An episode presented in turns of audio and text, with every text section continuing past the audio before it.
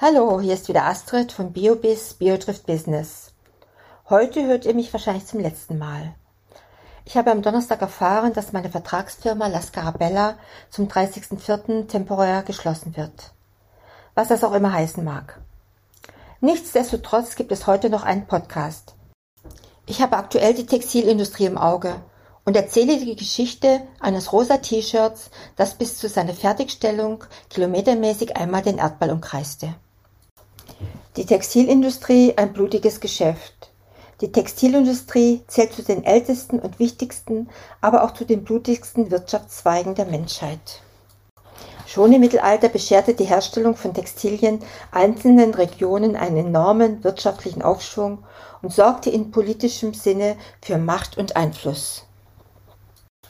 Damals beschafften die Textilhändler die notwendigen Rohstoffe, die meist von der verarmten und schutzlosen Landbevölkerung verarbeitet wurden, und heimsten durch den Verkauf von Stoffen große Gewinne ein. In den Geschichtsbüchern künden die Weberaufstände noch heute von den katastrophalen Zuständen der Arbeiter.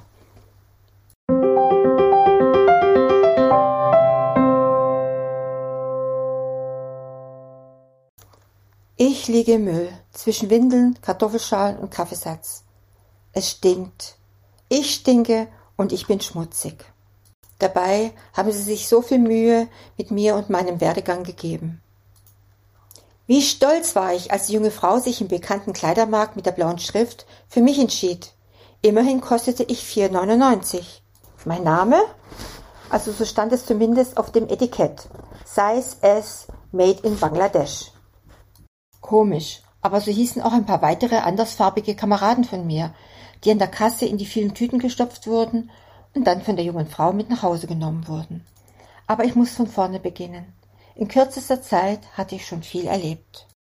Aufgewachsen und gepflückt wurde ich in den USA, vollgepumpt mit den giftigsten chemischen Pflanzenschutzmitteln, damit ich nicht von Schädlingen gefressen werde, bin ich erstmal sicher. Dann werden wir von den großen Plantagen in Virginia an die Küste transportiert, wo wir auf riesige Containerschiffe verladen werden. Von den USA geht es weiter in Richtung Asien. Wir steuern die Türkei an. Hier sollen wir von der amerikanischen Baumwolle zu Garn verarbeitet werden. Bis wir in der Türkei angekommen sind, haben wir bereits 10.000 Kilometer auf dem Tacho.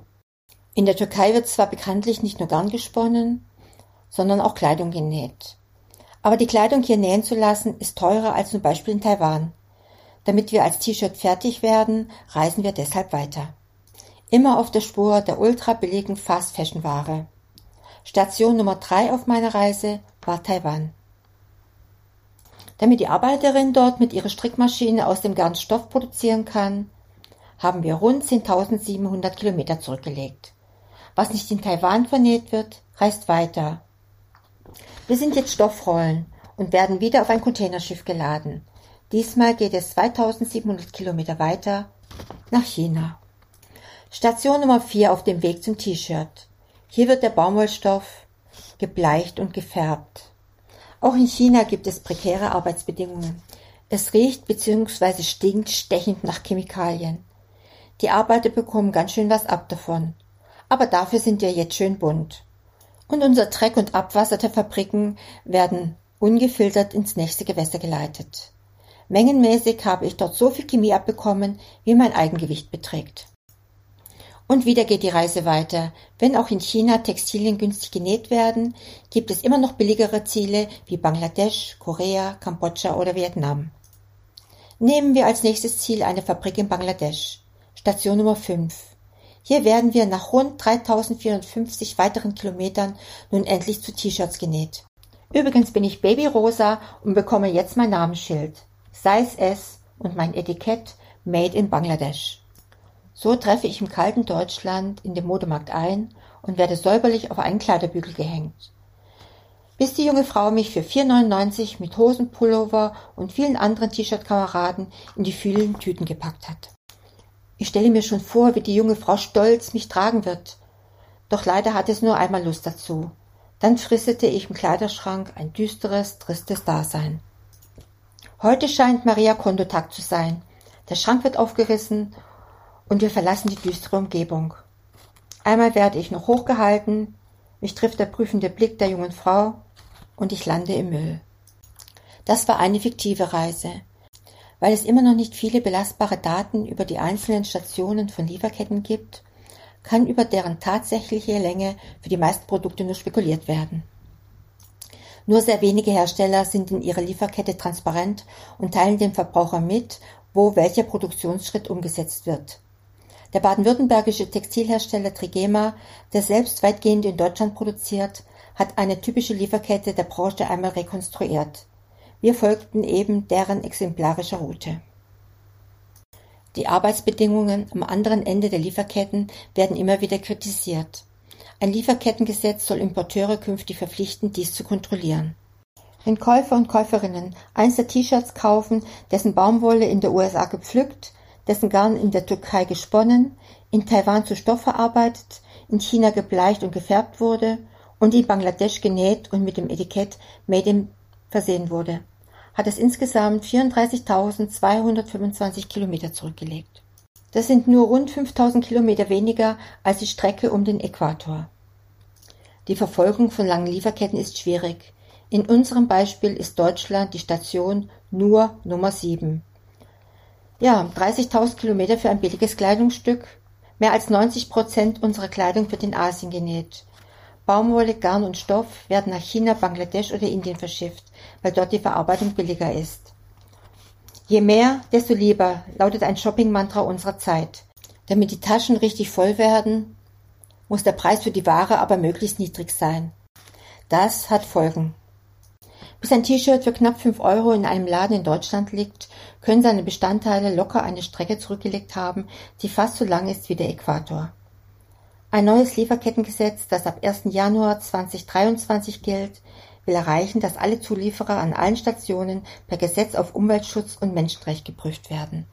Kritiker warnen, dass das Gesetz zu kurz greift. Eine zivilrechtliche Haftung der Unternehmen ist nicht vorgesehen. Laut dem Statistischen Bundesamt werden allein in Deutschland pro Jahr 70 Milliarden Euro für Kleidung ausgegeben. Denn hier offenbart sich die Problematik der sogenannten Fast Fashion, denn 40 Prozent der Kleidungsstücke werden vielleicht ein einziges Mal getragen und fristen dann ihr klägliches Dasein als Schrankhüter. Dieses Phänomen ist mitunter darauf zurückzuführen, dass Kleidungsstücke inzwischen zu Spottpreisen angeboten werden, so dass in den Industrieländern das Shoppen längst zum Hobby der Massen mutiert ist. Wie ihr nun aber wisst, ist der Preis letztendlich viel höher, als allgemein angenommen wird. Entscheidet euch für Ökomode. Wenn ihr zu den Menschen zählt, die auf Kleider von der Stange allergisch reagieren und zum Umweltschutz beitragen möchten und oder die Ausbeutung der Textilarbeiter in der dritten Welt nicht unterstützen möchten, ist ökologische Kleidung das Richtige für dich.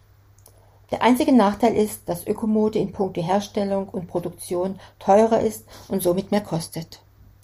Dafür profitiert ihr aber von erstklassiger Qualität und die Kleidungsstücke bleiben euch auch viel länger erhalten. Slow Fashion ist mehr als ein Zeichen.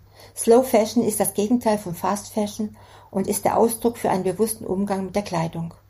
Slow Fashion steht für eine nachhaltige und entschleunigte Mode, die sich von der schnelllebigen Massenware gekonnt abhebt. Hierbei kann es sich um Kleidungsstücke handeln, die aus Biostoffen oder recycelten Materialien bestehen, aber auch um Second-Hand-Kleidung.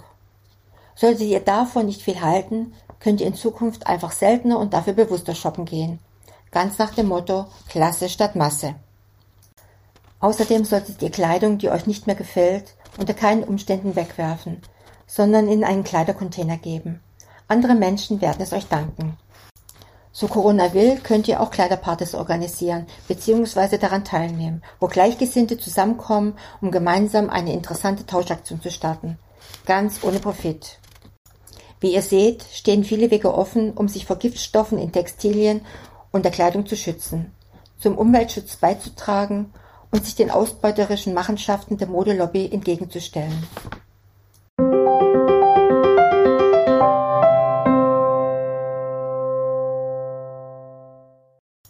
Das war er, der letzte Podcast BioBiz Biotrifft Business.